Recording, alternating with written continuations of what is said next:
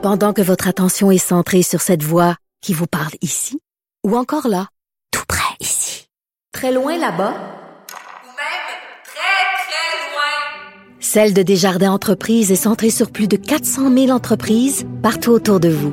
Depuis plus de 120 ans, nos équipes dédiées accompagnent les entrepreneurs d'ici à chaque étape pour qu'ils puissent rester centrés sur ce qui compte, la croissance de leur entreprise.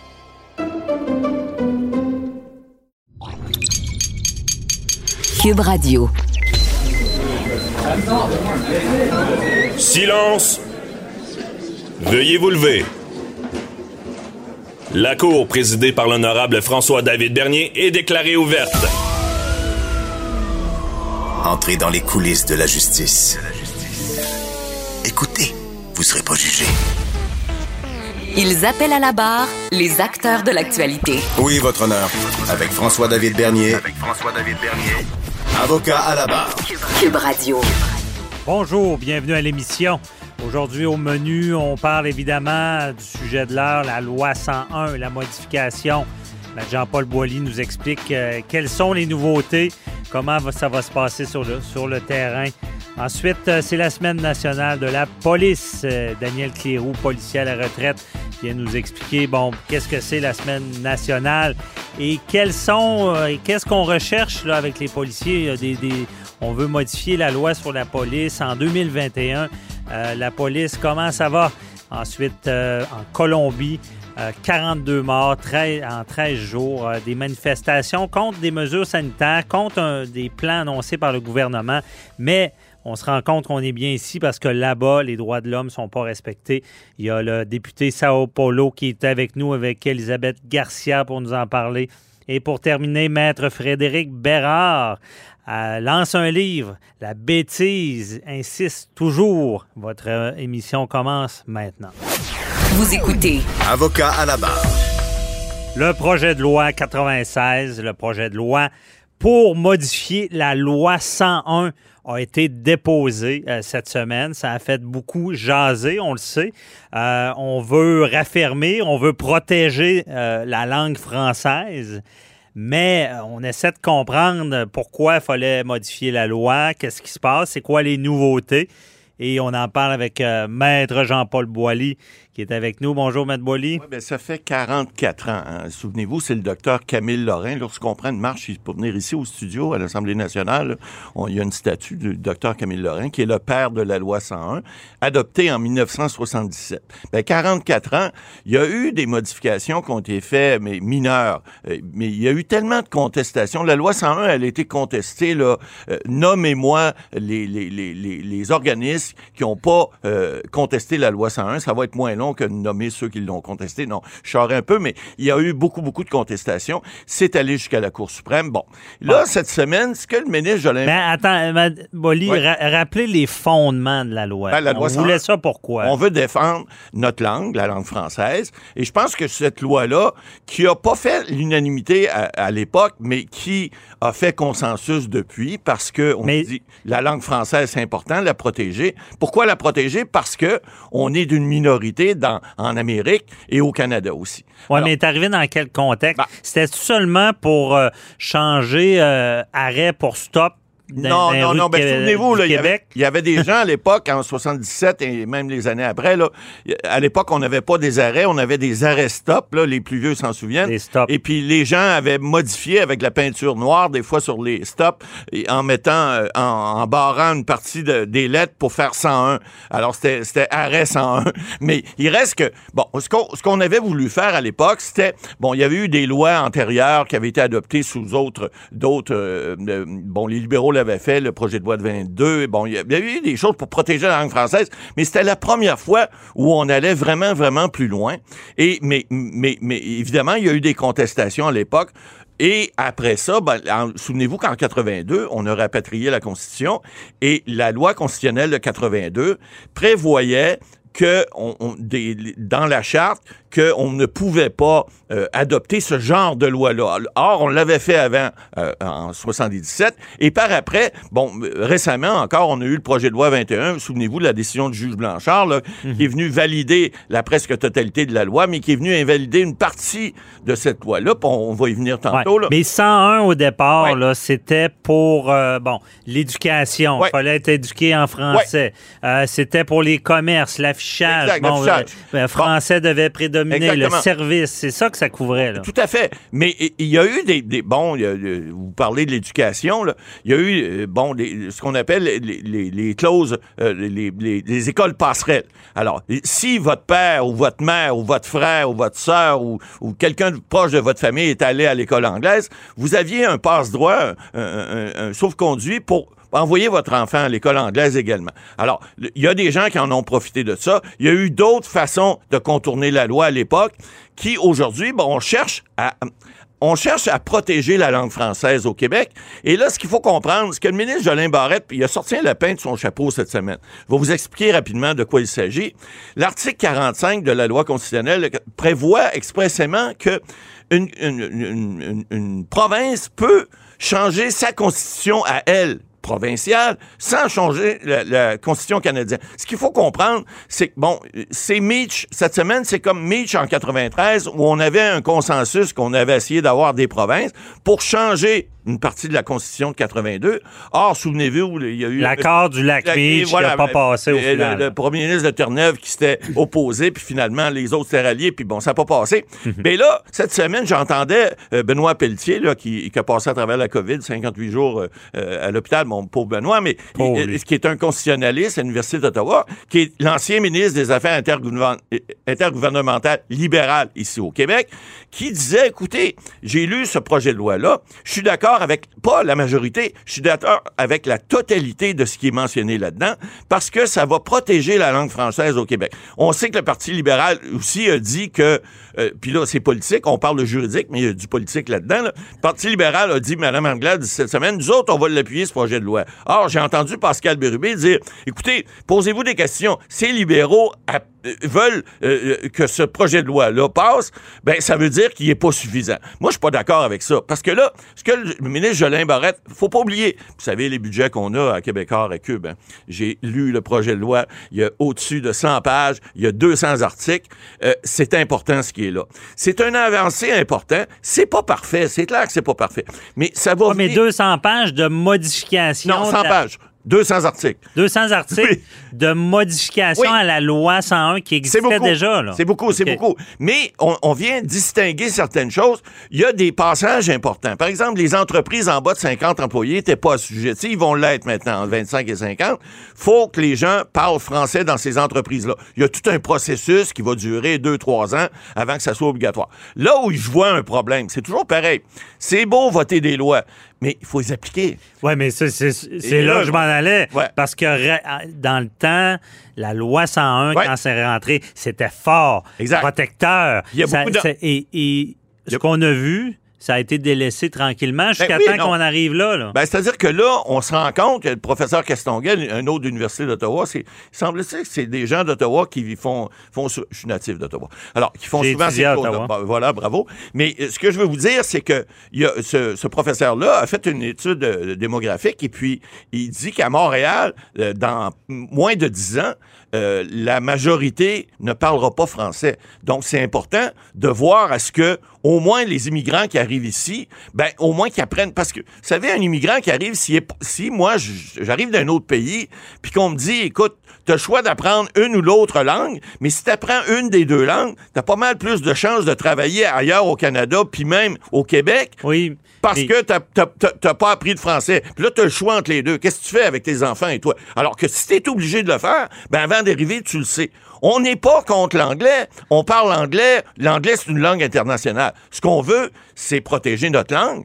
Et puis là, ben, est-ce que les moyens qu'on se donne sont suffisants? Ben, ça, c'est une bonne question. Ben, la question, parce que moi, j'ai un sourire, parce que je me rappelle, j'étais petit, là, puis euh, on parlait beaucoup de la loi 101, et tous ces éléments-là d'anglicisation, je sais pas si même ça se dit, de, de Montréal, de, On en parlait. C'était c'était grave. Il, il, voulait protéger ça. Et ce que je me rends compte avec mon expérience personnelle, c'est que ça a beaucoup évolué. On a beaucoup perdu de terrain avec le français, surtout à Montréal, on le sait. Donc, la, loi 101 qui est en place, comme je dis, n'a pas euh, tant protégé ben, notre langue. Le protéger. Mais, ce que j'aimerais savoir, M. Boily, ici, dans les ajustements. Puis le pourquoi du pourquoi, c'est souvent on n'a pas les outils sur le terrain pour mettre en application la loi. Est-ce qu'on s'est donné les outils pour intervenir? deux choses. D'abord, on a créé un ministère de la francisation, ce qu'on n'avait pas, première des choses. Deuxièmement, il va y avoir un commissaire en plus. Donc, on donne deux organismes différents qui vont être là comme chien de garde pour pouvoir vérifier si l'application de la loi se fait, ce qui n'existait pas avant. Alors, je pense que c'est une avancée. C'est la mode, parce qu'avec la DPJ, on fait Faites pareil. Bon, est-ce que ça va être suffisant?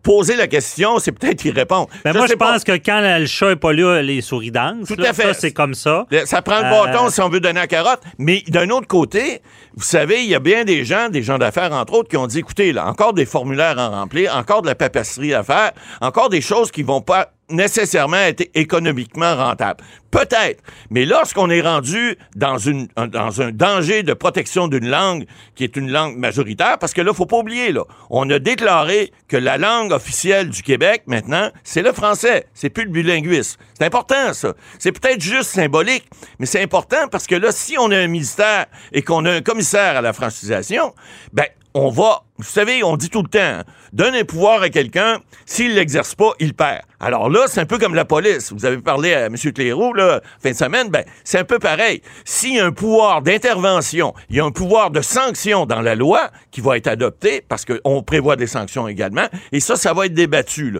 Est-ce qu'ils vont avoir un baillon ou pas pour pouvoir l'adopter plus vite? Je suis pas convaincu, parce qu'il semblerait que les partis d'opposition semblent en d'accord. Mais ils trouvent que c'est pas assez loin. Mais il reste que c'est important qu'ils aient les outils pour pouvoir appliquer, alors qu'avant, puis vous avez raison, oui, il y a eu des contestation de la loi 101. Ça l'a étiré les amendes. Ça s'est rendu même à Cour d'appel, à la Cour suprême. Ça fait quoi en bout de ligne? Ça fait pendant ce temps-là, on arrête les autres euh, euh, possibilités d'émettre des contraventions, des choses comme ça. Ça dure des années, puis c'est pas appliqué. Alors là, il est important que ce ministère-là fonctionne, que ce commissaire-là fonctionne, parce qu'on l'a dit, on l'a dit pour la DPJ, il va y avoir des rapports de faits réguliers à l'Assemblée nationale, ici, euh, au, au, bureau du premier ministre, etc. Donc, ces gens-là vont pouvoir avoir un suivi beaucoup plus sur l'application de cette loi-là, de ce projet de loi-là. Oubliez pas, c'est un projet de loi, il n'est pas débattu encore, il n'est pas adopté encore. Bon.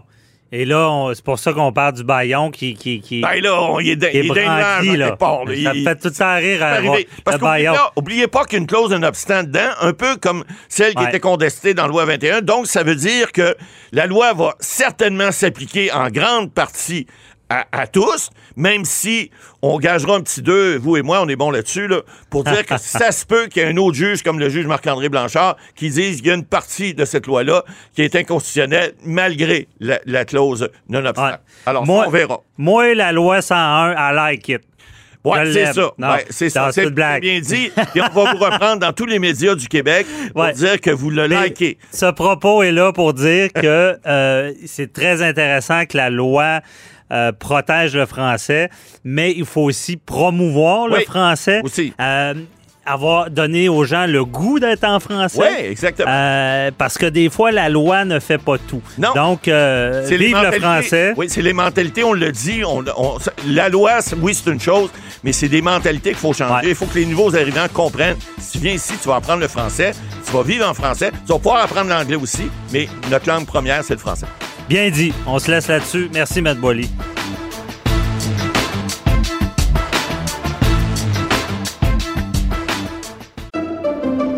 Pendant que votre attention est centrée sur cette voix qui vous parle ici, ou encore là, tout près ici, très loin là-bas, ou même très, très loin, Celle de Desjardins Entreprises est centrée sur plus de 400 000 entreprises partout autour de vous. Depuis plus de 120 ans, nos équipes dédiées accompagnent les entrepreneurs d'ici à chaque étape pour qu'ils puissent rester centrés sur ce qui compte, la croissance de leur entreprise.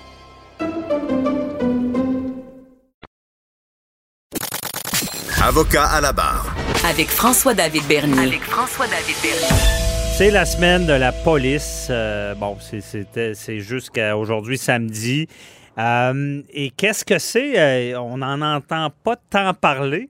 C'est un métier important, on le sait. Beaucoup critique, des fois, évidemment, mais quand on en a besoin et qu'on appelle le 911, c'est très important. On le sait. on voit, bon, aussi une semaine où est-ce qu'on annonce encore des investissements pour lutter contre la violence conjugale. On sait même que sur la loi de la police, on a annoncé des modifications. On, dit qu'il faut la, revoir. On voulait savoir qu'est-ce que c'est exactement la semaine de la police et qui de mieux qu'un policier à la retraite pour en parler euh, avec Daniel Cléroux qui est avec nous. Bonjour Daniel. Bonjour M. Bernier. Donc, euh, qu'est-ce que c'est la semaine de la... c'est chaque année, il y a une semaine dédiée aux policiers. Qu'est-ce qui se passe durant cette semaine-là?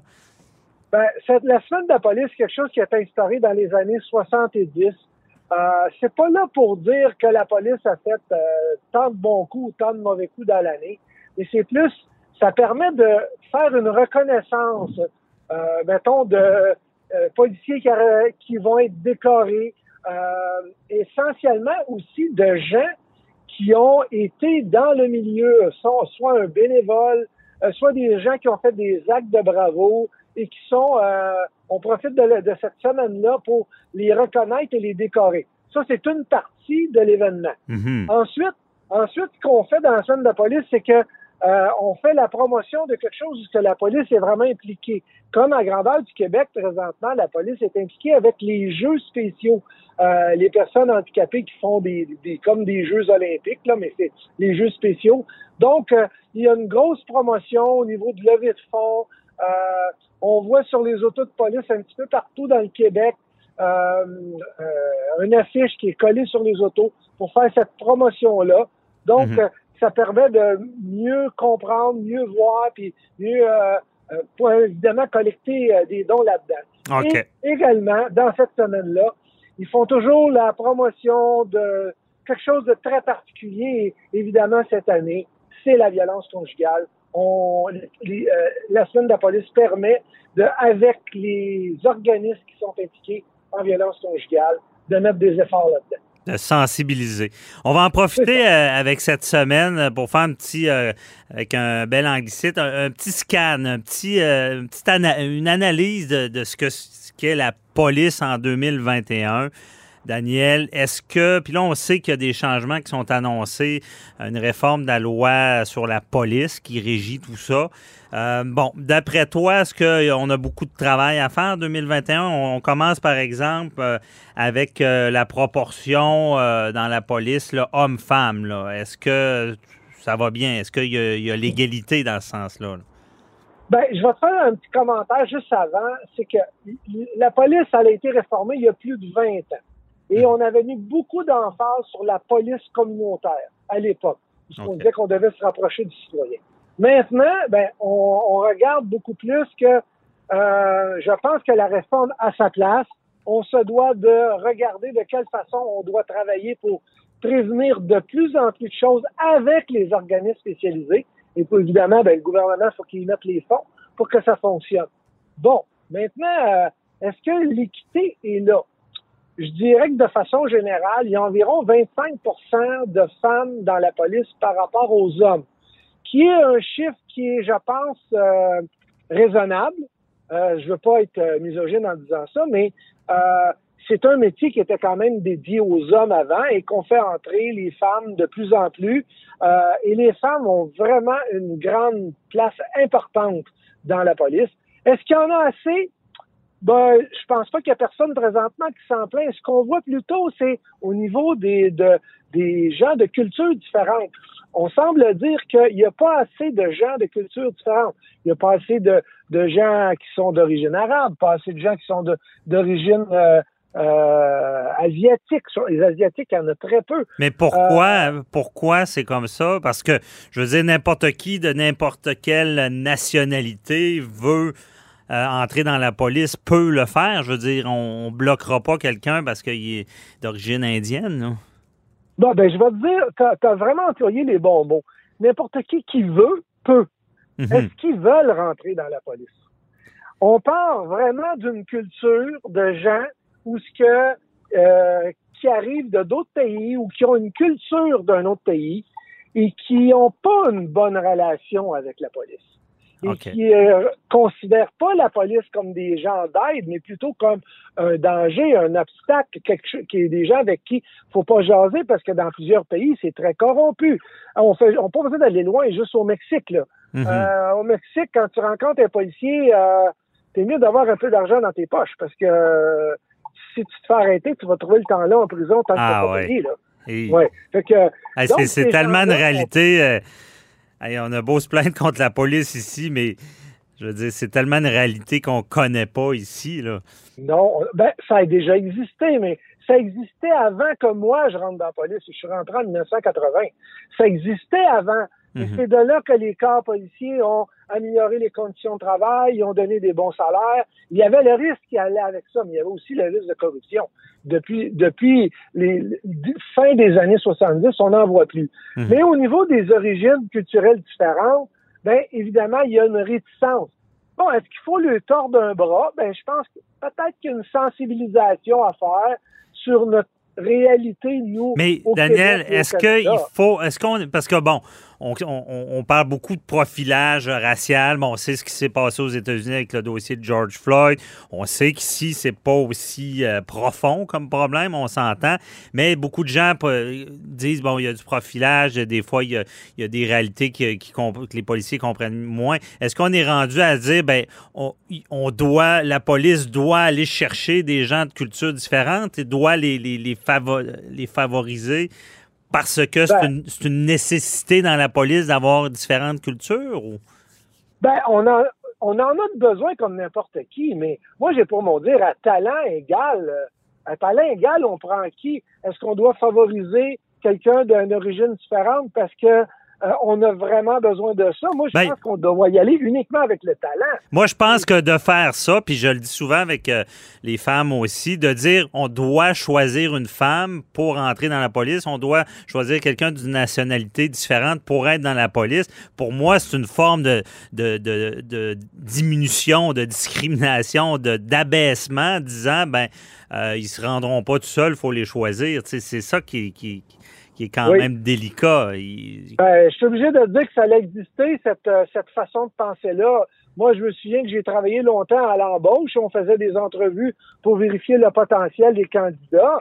Et euh, c'est pas nous qui décidions. On recommandait, puis on s'apercevait que ben il y avait pris plus de femmes cette année-là que d'hommes. Il y avait, il y avait, euh, il y avait, mettons, euh, il y avait eu une personne de, de nationalité asiatique qui s'était présentée et euh, on l'avait pris à défaut que peut-être qu'on avait dit qu'il y avait un bémol. Hmm. On a juste à se rappeler, puis là, c'est pas loin ça là, On parle de 1983, François. Ça prenait 5 pieds 8 pour un homme rentrer dans la police, ça prenait 5 pieds 3 pour une femme. Déjà là, il y avait une discrimination. C'est vrai. Et là, Et là c'est plus ça. Là.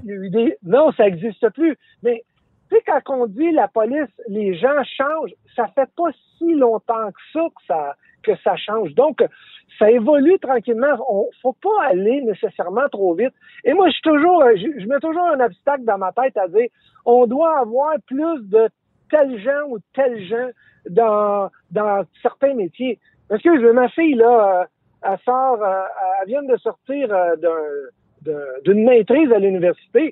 Et je regardais les gens qui étaient dans sa maîtrise, et c'était en majorité des gens de cultures différentes. Mhm. Est-ce qu'on on est en train de dire qu'on devrait avoir plus de Québécois, plus de Canadiens qui sortent de là? Non, ben- on parle pas de ça. On parle toujours de à l'inverse. Ben c'est ça. Moi, je, je, je prône l'égalité. J'ai justement écouté cette semaine le, film Une femme d'exception sur Netflix. Cette femme de la juge, euh, j'ai oublié son nom, Ginsburg, euh, qui, qui s'est rendue à la Cour suprême, qui, qui s'est battue disant bon que les lois étaient discriminatoires, faisaient la différence entre les hommes et les femmes. Euh, puis ça semblait à l'époque être une révolution maintenant, c'est l'évidence. On est pour l'égalité.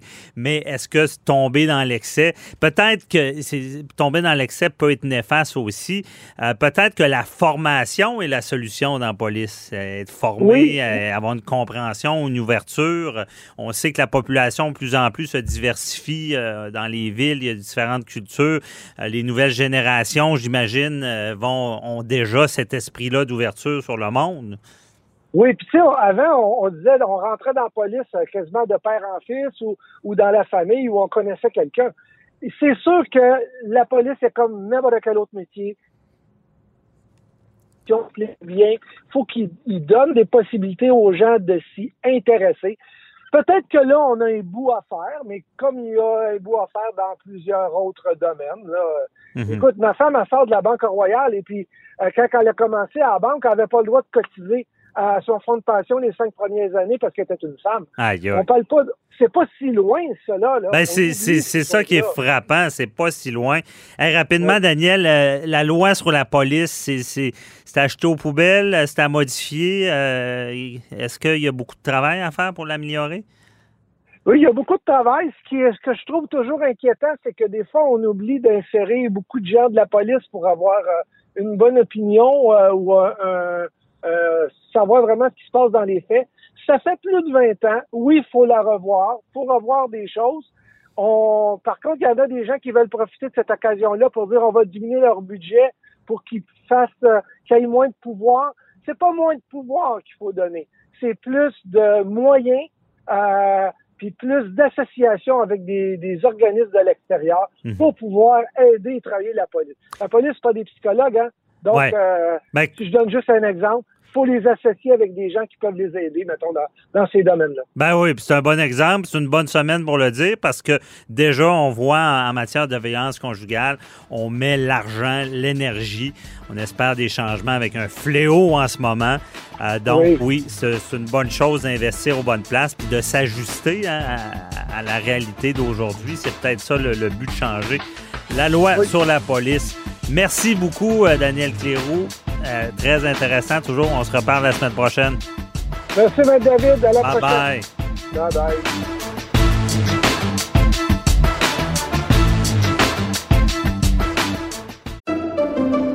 Pendant que votre attention est centrée sur vos urgences du matin, vos réunions d'affaires du midi, votre retour à la maison ou votre emploi du soir, celle de Desjardins Entreprises est centrée sur plus de 400 000 entreprises à toute heure du jour. Grâce à notre connaissance des secteurs d'activité et à notre accompagnement spécialisé, nous aidons les entrepreneurs à relever chaque défi pour qu'ils puissent rester centrés sur ce qui compte, le développement de leur entreprise.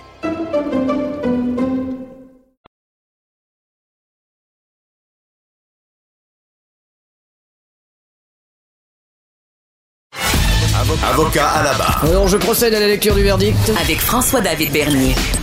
Les meilleures plaidoiries que vous entendrez. Cube Radio. C'est la motion déposée euh, bon, euh, cette semaine par le député Laval des Rapides euh, du Parti libéral du Québec relativement à la situation qui, qui, est présente en Colombie. Il y a eu au-delà de 42 morts, des femmes violées parce qu'on a mis des mesures sociales drastiques en place et bon, il y a une réplique de la police, des autorités et il y a des morts. On veut le soutien du Canada. On en parle avec euh, nos invités, qui est le député euh, de Laval des Rapides euh, du Parti libéral du Québec, Saoul Polo. Bonjour, Monsieur Polo. Oui, bonjour. Merci d'être avec nous. Et également Elisabeth Garcia, qui est représentante de l'Association des victimes du conflit colombien au Canada. Bonjour, Madame Garcia. Bonjour, Maître François Vernier. Merci d'être avec nous. Donc, euh, peut-être, euh, Madame Garcia, expliquez-nous qu'est-ce qui se passe euh, en Colombie en ce moment. Qu'est-ce que vous voulez dénoncer?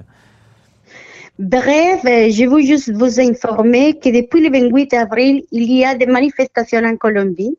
Et des milliards de personnes sont rendues sur les routes principales villes de la Colombie comme Bogota, Cali, Medellín, puis d'autres petites villes aussi, pour dénoncer la situation de pauvreté accrue à 42,5% dans un pays très inégal et un gouvernement corrupt. On, euh, on se demande pourquoi les gens, malgré les dangers de la COVID sont capables de sortir à manifester.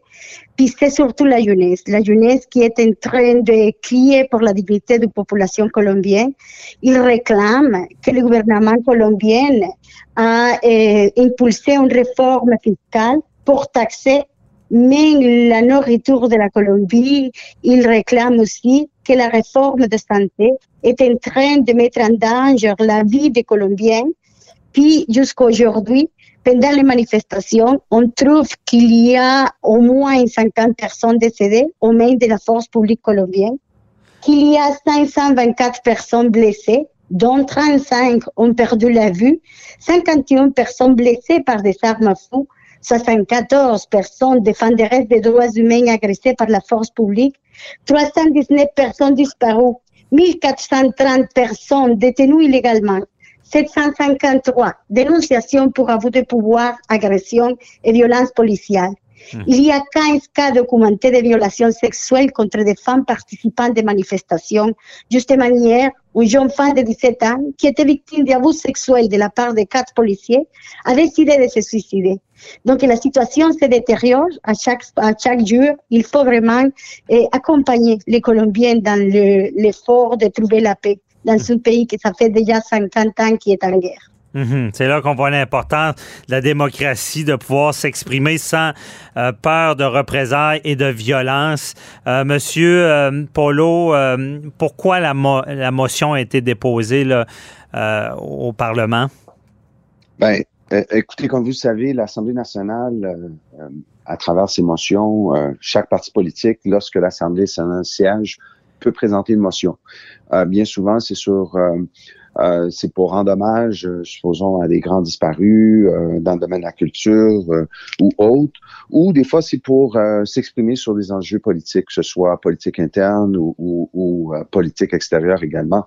Dans le cas présent, je pense qu'avec avec les, les, les, nouvelles internationales, les collègues, les différents partis politiques euh, ont été euh, rapidement sensibilisés face à la, à la, situation qui se détériore ou se détériorait, se détériore encore aujourd'hui euh, en Colombie.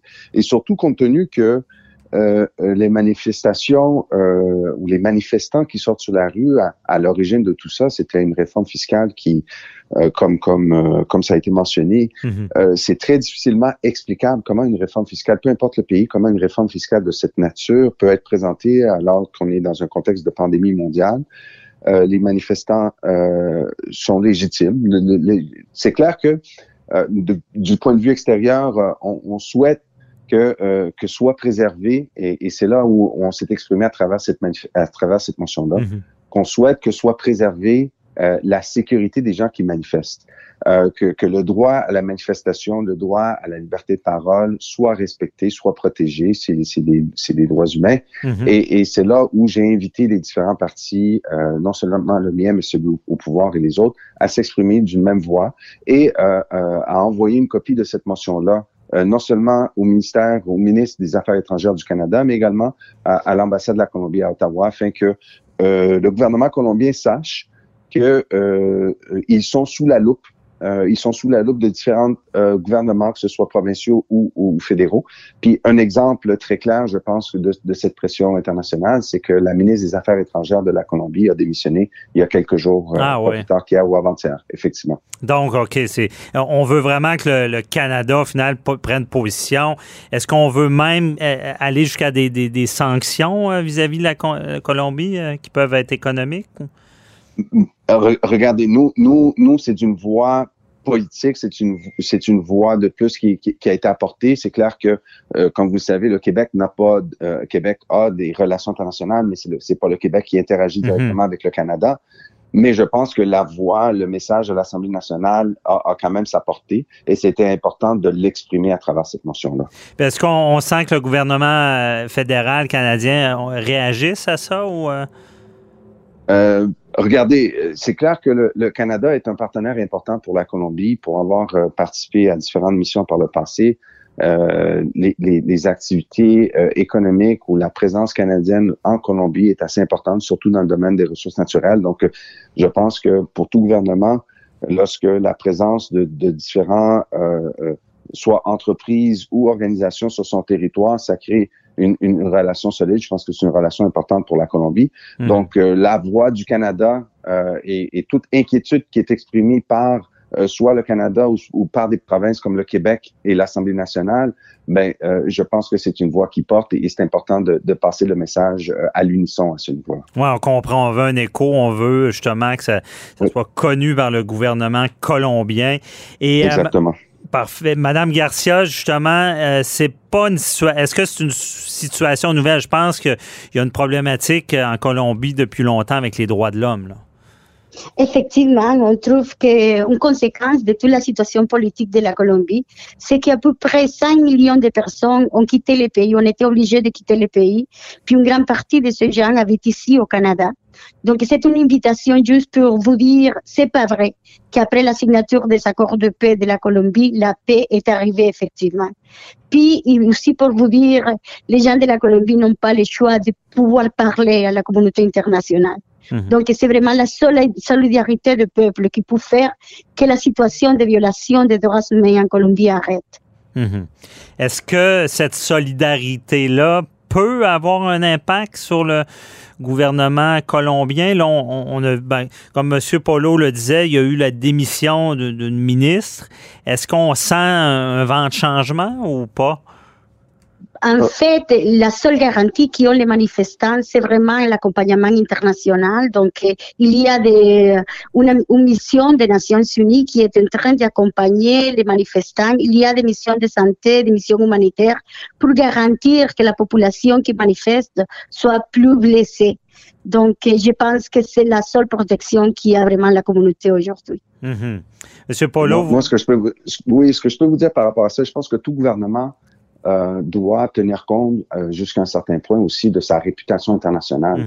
Euh, si on regarde par exemple le, le, cas du Québec, vous allez vous rappeler euh, bien sûr des, du printemps euh, printemps érable, oui. manifestations étudiantes, la façon dans laquelle les autorités ont ont, ont, ont, ont repoussé ou, ou, si on peut dire, il y a eu des, des, des confrontations avec certains groupes qui, qui ont donné une certaine image du Québec tout ça a nuit à, à, à tout gouvernement. Donc, c'est important aussi pour tout gouvernement de, non seulement de respecter le droit à la manifestation, mais aussi l'importance de se, de se restreindre jusqu'à un certain point sur la force qui est utilisée pour euh, euh, euh, limiter les dégâts. Bien sûr, je pense que n'importe qui, que ce soit en Colombie ou ailleurs dans le monde, va dénoncer aussi les vandales parce qu'on faut pas, faut pas non plus se, se leurrer. Il y a aussi des gens qui profitent de ces, de contextes-là pour, pour, pour créer un, un, effet de désordre ou une certaine, un certain vandalisme. Et ça aussi, il faut le dénoncer à ce niveau-là. Mais, mais il incombe à tout gouvernement de se, de se donner encore plus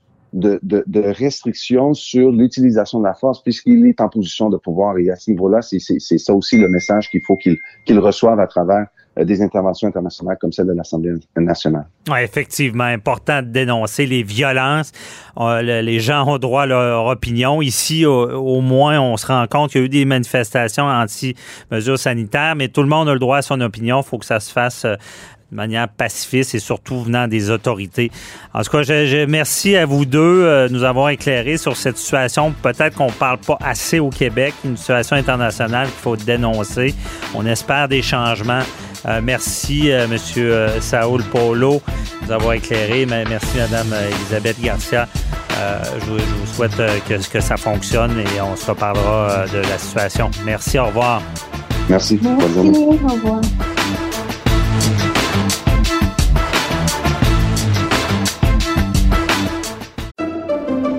Pendant que votre attention est centrée sur vos urgences du matin, vos réunions d'affaires du midi, votre retour à la maison ou votre emploi du soir, celle de Desjardins Entreprises est centrée sur plus de 400 000 entreprises à toute heure du jour. Grâce à notre connaissance des secteurs d'activité et à notre accompagnement spécialisé, nous aidons les entrepreneurs à relever chaque défi pour qu'ils puissent rester centrés sur ce qui compte, le développement de leur entreprise.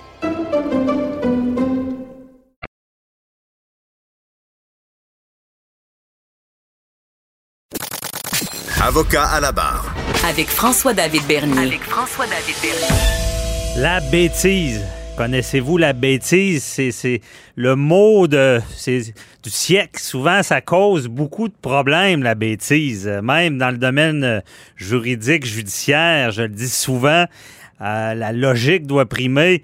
Et euh, il y a euh, un avocat que vous connaissez bien, docteur en droit, constitutionnaliste, qui écrit un livre, maître Frédéric Bérard, La bêtise insiste toujours. Chronique sur la duplicité, pardon, le nombrilisme et autres ignomies. Il est avec nous. Bonjour Frédéric. Salut. Salut. félicitations pour ton livre. Très intéressant, très percutant. Euh, tu n'as pas peur de, dire les choses euh, comme ils sont. Euh, Parle-nous un peu. Ben, premièrement, c'est lancé quand ton livre? c'est mardi le 18. OK. c'est tout bien. Vous attendez 500 personnes environ? Ben, écoute, là, j'avais la possibilité de faire un lancement sur Zoom, puis je sais pas pour toi, mais moi, je suis écœuré. Ah ouais, je suis encore vrai. Euh, on verra parce que j'en avais sorti un euh, l'année passée, en juin. Fait que lui aussi, le, lancement avait été nécessairement annulé. Ah. Là, je me suis dit, euh, écoute, la prochaine fois que j'en sors un, j'en ferai un, puis je rattraperai les deux, trois derniers. tu vas faire un gros. va être plus gros, c'est tout. pour, pour les trois au, troisième. mais mais j'imagine, le lancement, les gens qui veulent se le procurer, comment ils font le 18? Peuvent-tu...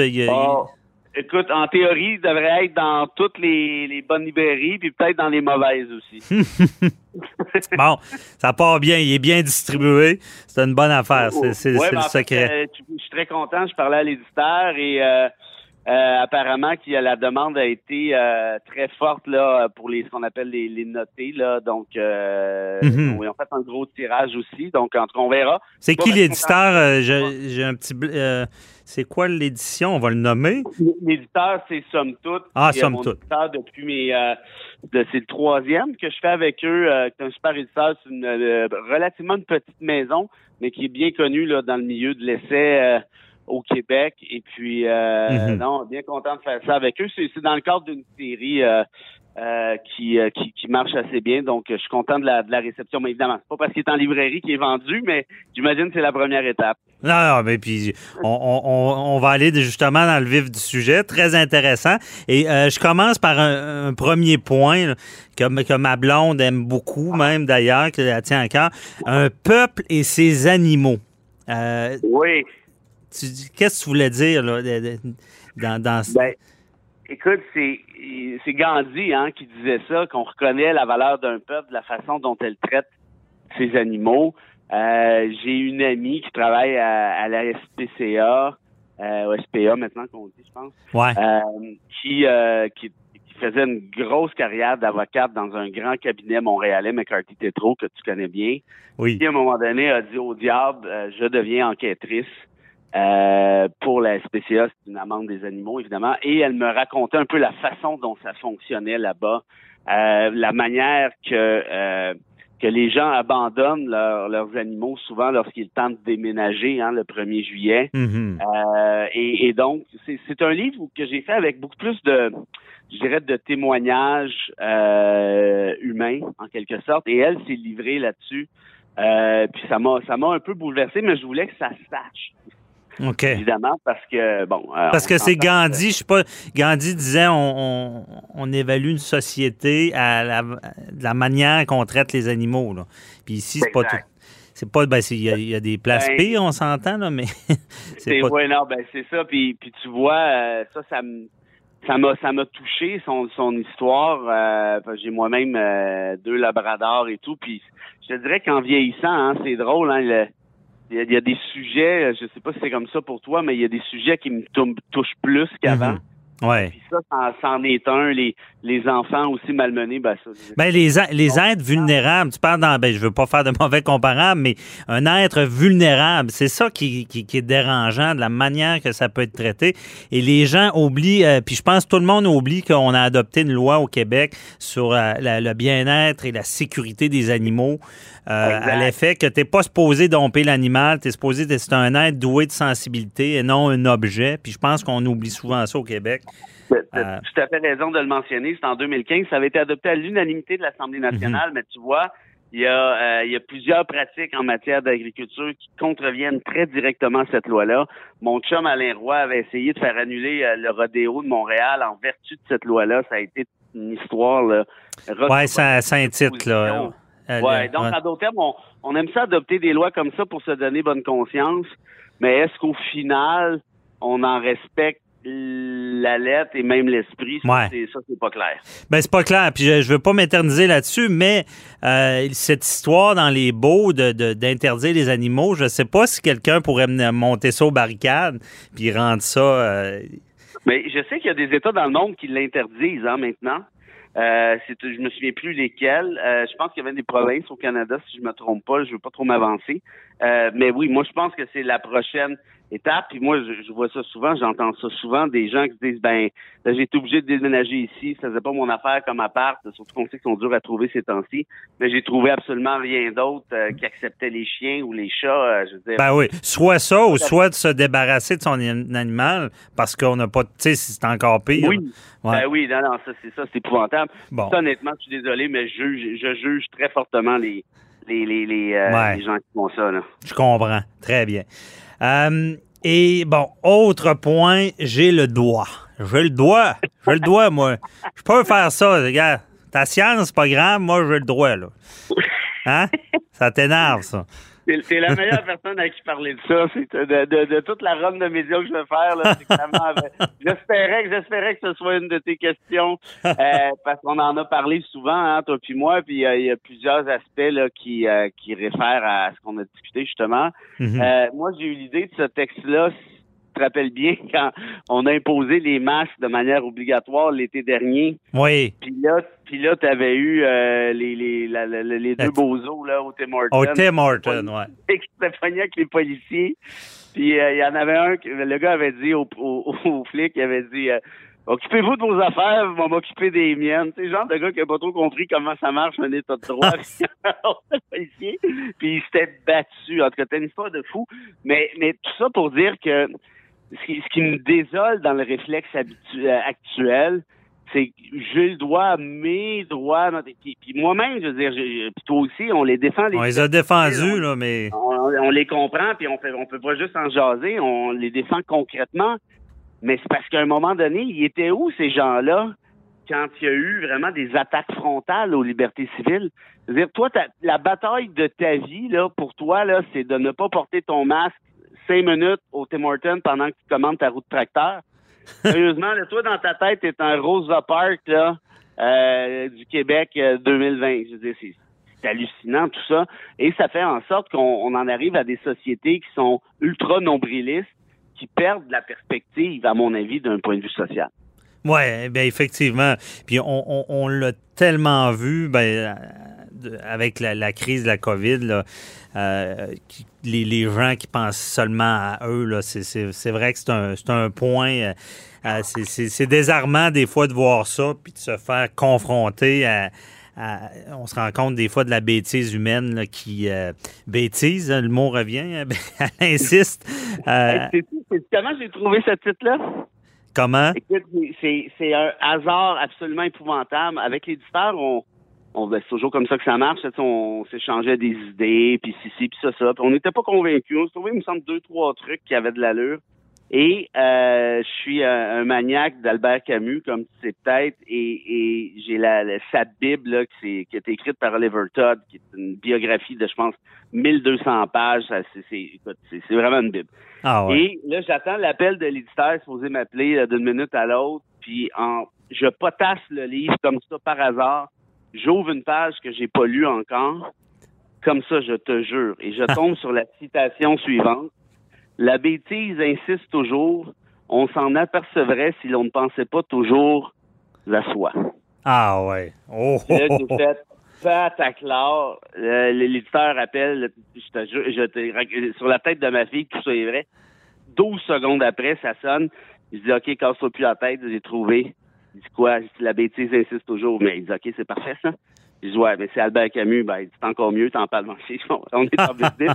Puis le dernier bout, tu sais, on s'en apercevrait que la bêtise insiste toujours si on ne pense pas toujours à soi. est-ce que ça décrit pas l'année de pandémie qu'on vient d'avoir? Eh, tellement. Ah non, t'aurais voulu euh, tomber dessus, tu serais pas tombé dessus. Pas été capable. Parce que c'est ça qui est pas évident, c'est de, trouver le mot euh, pour, pour, pour, couvrir tellement de choses qui qui se passent. Puis d'ailleurs, même, il nous reste pas grand temps, on n'aura pas assez de temps pour en parler. Il va falloir s'en reparler parce que on, c'est tu traites aussi de la fameuse présomption d'innocence. Ça, c'est un. C'est pas, pas, une histoire de COVID, mais c'est en 2021 euh, des, des, jugements qui, qui, acquittent des gens, mais les juges même qui disent ben c'est pas parce qu'il est acquitté que c'est pas arrivé. Euh, tout le temps ce doute, quelqu'un de connu qui se fait accuser, euh, même s'il est acquitté, même si les procédures n'ont pas été respectées, on va toujours de garder le doute, la tâche indélébile que c'est arrivé. Ben oui, puis moi tu vois il y a il y a clairement une justice parallèle qui s'est créée, euh, qui existait déjà dans les médias traditionnels. Bon, ça, on peut quand même vivre avec ça relativement bien. Mais la justice parallèle des, tribus, des, réseaux sociaux, on en a parlé, toi et moi, souvent. Mm-hmm. Ça, moi, je suis désolé, mais je, je, comprends pourquoi, et là, on peut revenir aux questions de, de MeToo, là, mais il y a vraiment beaucoup d'autres choses à part MeToo aussi. Puis je comprends pourquoi les gens se tournent vers ce médium-là. C'est tout à fait correct, c'est légitime, je respecte, je comprends ça. Mais, mais est-ce qu'on veut avoir une société qui a deux systèmes de justice, un traditionnel et un parallèle? Et le problème, c'est que celui qui est parallèle est considéré comme étant beaucoup plus légitime que le mhm. traditionnel. Donc, évidemment que comme juriste, je pense qu'il faut qu'on se regarde le nombril, qu'on se dise, OK, est-ce qu'on a bien fait les choses? Est-ce que est-ce qu'on a échappé le ballon à quelque part? Moi, je pense que oui, en partie. Mm-hmm. De l'autre côté, euh, encourager la justice parallèle, le tribunal de l'opinion populaire. Puis là, laissons de côté les, les, les mythos puis les rosons et compagnie. Euh, juste les trucs de meurtre, par exemple. Quelqu'un qui est accusé de meurtre aujourd'hui, est-ce qu'il est encore dans la tête des gens innocents? Non. Moi, je pense qu'à partir du moment où il est accusé, c'est fini. Ben oui. Euh, il y, a une nouvelle réalité qu'on n'a pas encore géré, traité, parce que, bon, tout avance vite. vite le droit est un peu plus lent, souvent. Euh, tout ce qui est médias sociaux, c'est le Far West. Euh, il y a une utilité certaine, réelle, mais est-ce qu'on franchit des lignes? Est-ce qu'on gère bien ça? C'est beaucoup de travail. Mais Frédéric, va falloir s'en reparler parce qu'on n'a plus de temps. Merci beaucoup. toujours là pour toi, au moins une fois par semaine. Yes, euh, on a un sujet en réserve certainement, on pourra en parler pendant longtemps. Euh, et félicitations pour ton livre. On invite les gens à se le procurer pour de la belle lecture sur la bêtise qui insiste toujours malheureusement. Euh, merci Frédéric, bonne journée. A été super, merci à tout le monde. Au revoir. Bye bye.